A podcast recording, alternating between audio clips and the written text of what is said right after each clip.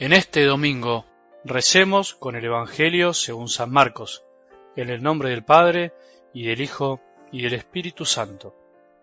Cuando Jesús regresó en la barca a la otra orilla, una gran multitud se reunió a su alrededor y él se quedó junto al mar. Entonces llegó uno de los jefes de la sinagoga llamado Jairo, y al verlo se arrojó a sus pies, rogándole con insistencia, Mi hijita se está muriendo, ven a imponerle las manos para que se cure y viva. Jesús fue con él y lo seguía una gran multitud que lo apretaba por todos lados. Se encontraba allí una mujer que desde hacía doce años padecía de hemorragias. Había sufrido mucho en manos de numerosos médicos y gastado todos sus bienes sin resultado. Al contrario, cada vez estaba peor. Como había oído hablar de Jesús, se le acercó por detrás entre la multitud y tocó su manto, porque pensaba, con solo tocar su manto quedaré curada. Inmediatamente cesó la hemorragia y ella sintió en su cuerpo que estaba curada de su mal. Jesús se dio cuenta enseguida de la fuerza que había salido de él, se dio vuelta y dirigiéndose a la multitud preguntó ¿Quién tocó mi manto? Sus discípulos le dijeron ¿Ves que la gente te aprieta por todas partes y preguntas ¿quién te ha tocado? Pero él seguía mirando a su alrededor para ver quién había sido. Entonces la mujer, muy asustada y temblando, porque sabía bien lo que le había ocurrido, fue a arrojarse a sus pies y le confesó toda la verdad. Jesús le dijo, Hija, tu fe te ha salvado, vete en paz y queda curada de tu enfermedad. Todavía estaba hablando cuando llegaron unas personas de la casa del jefe de la sinagoga y le dijeron, Tu hija ya murió, ¿para qué vas a seguir molestando al maestro? Pero Jesús sin tener en cuenta esas palabras, dijo al jefe de la sinagoga, No temas, basta que creas. Y sin permitir que nadie lo acompañara, excepto Pedro, Santiago y Juan, el hermano de Santiago, fue a la casa del jefe de la sinagoga. Allí vio un gran alboroto y gente que lloraba y gritaba. Al entrar les dijo, ¿por qué se alborotan y lloran? La niña no está muerta, sino que duerme. Y se burlaban de él. Pero Jesús hizo salir a todos y tomando consigo al padre y a la madre de la niña y a los que venían con él, entró donde ella estaba. La tomó de la mano y le dijo Talitacum, que significa niña, yo te lo ordeno, levántate. Enseguida la niña, que ya tenía doce años, se levantó y comenzó a caminar. Ellos entonces se llenaron de asombro, y él les mandó insistentemente que nadie se enterara de lo sucedido. Después dijo que dieran de comer a la niña. Palabra del Señor.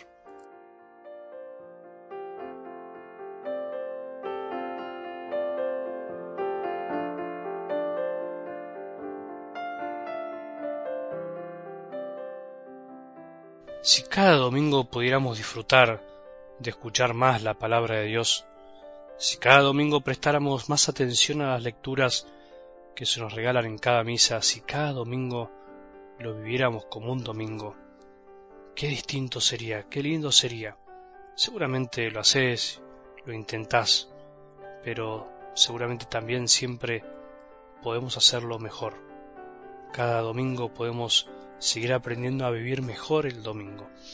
Cada domingo es un regalo de Dios Padre que quiere que descansemos y estemos más atentos a Él, a su presencia, a los demás, es necesario tener por lo menos un día a la semana para frenar un poco de las actividades y descansar realmente, no solo del trabajo diario, sino del trabajo interior, por decirlo así, de los proyectos que tenemos y seguimos elaborando en el corazón y que a veces no nos dejan descansar. Intentemos hoy descansar un poco de todo lo que quisiéramos hacer y no llegamos o no podemos. Intentemos hoy tener un tiempo más de oración para descansar nuestro corazón solo en Él. Salí a caminar, anda a una plaza, salí a pasear, anda a ver el paisaje, despejate un poco, pero sin superficialidad, sino con profundidad. Pero vamos a algo del Evangelio de hoy.